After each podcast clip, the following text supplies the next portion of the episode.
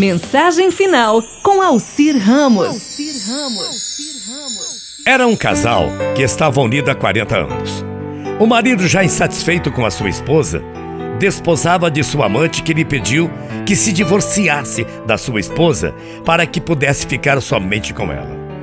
O marido, convencido, pensou por vários dias como chegar na esposa para pedir o divórcio a pedido da amante.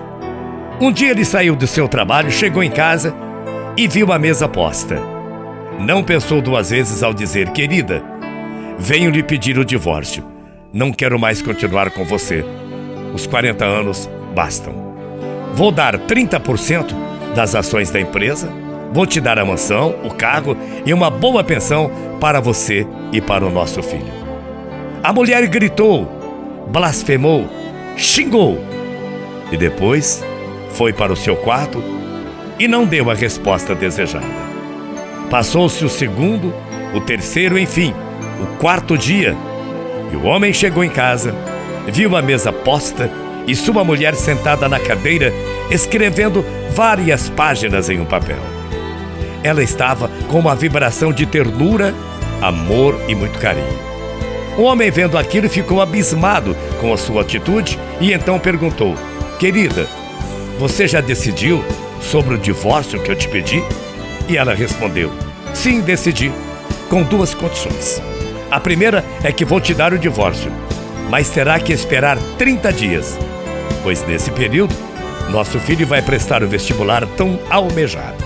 A segunda é que você deve me carregar no colo do quarto para a sala todos os dias. O homem ficou abismado, olhou para ela e perguntou: E se eu não fizer? Então ela respondeu: Não lhe darei o divórcio e vou arruinar a sua vida. O homem, pensando no amante, aceitou a condição e todos os dias, antes de trabalhar, carregava sua esposa do quarto para a sala. Um dia, seu filho, vendo tal cena, disse: Os pombinhos estão juntos novamente, quanta felicidade! Passou-se o quinto, décimo e então décimo quinto dia, sua esposa usou o perfume da noite de núpcias e um vestido que a deixou muito interessante. Mas um vestido muito bonito. Era aquele vestido da noite de núpcias, mas ela estava magra, estava pálida. Passaram-se os dias e ela estava cada vez mais sem cor.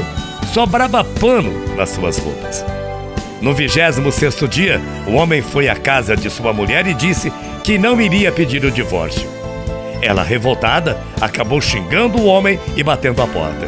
Ele foi até uma floricultura, comprou um buquê com 12 botões de rosas vermelhas para a esposa dele.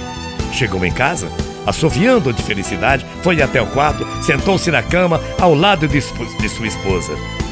Ela virou-se de lado para ele, pálida, magra, e ao seu lado havia uma carta que ela escreveu para o marido dizendo: Querido, lhe pedi 30 dias para o divórcio porque fui ao oncologista e ele me disse que estava com câncer do útero. Fatal, eu não havia nada que fazer, o que num prazo no máximo de 30 dias estaria morta. Não quero suas ações, nem sua mansão, não quero o seu carro, nem o seu dinheiro. Quero apenas lhe dizer que te amo e que não queria que você se sentisse culpado pela nossa separação. Nesse momento, sua esposa acabou falecendo, deixando com ele o sentimento de arrependimento por não ter demonstrado mais amor à sua companheira de tantos e tantos 40 anos.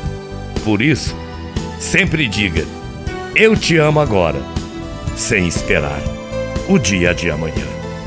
Bom domingo, até amanhã, morrendo de saudades.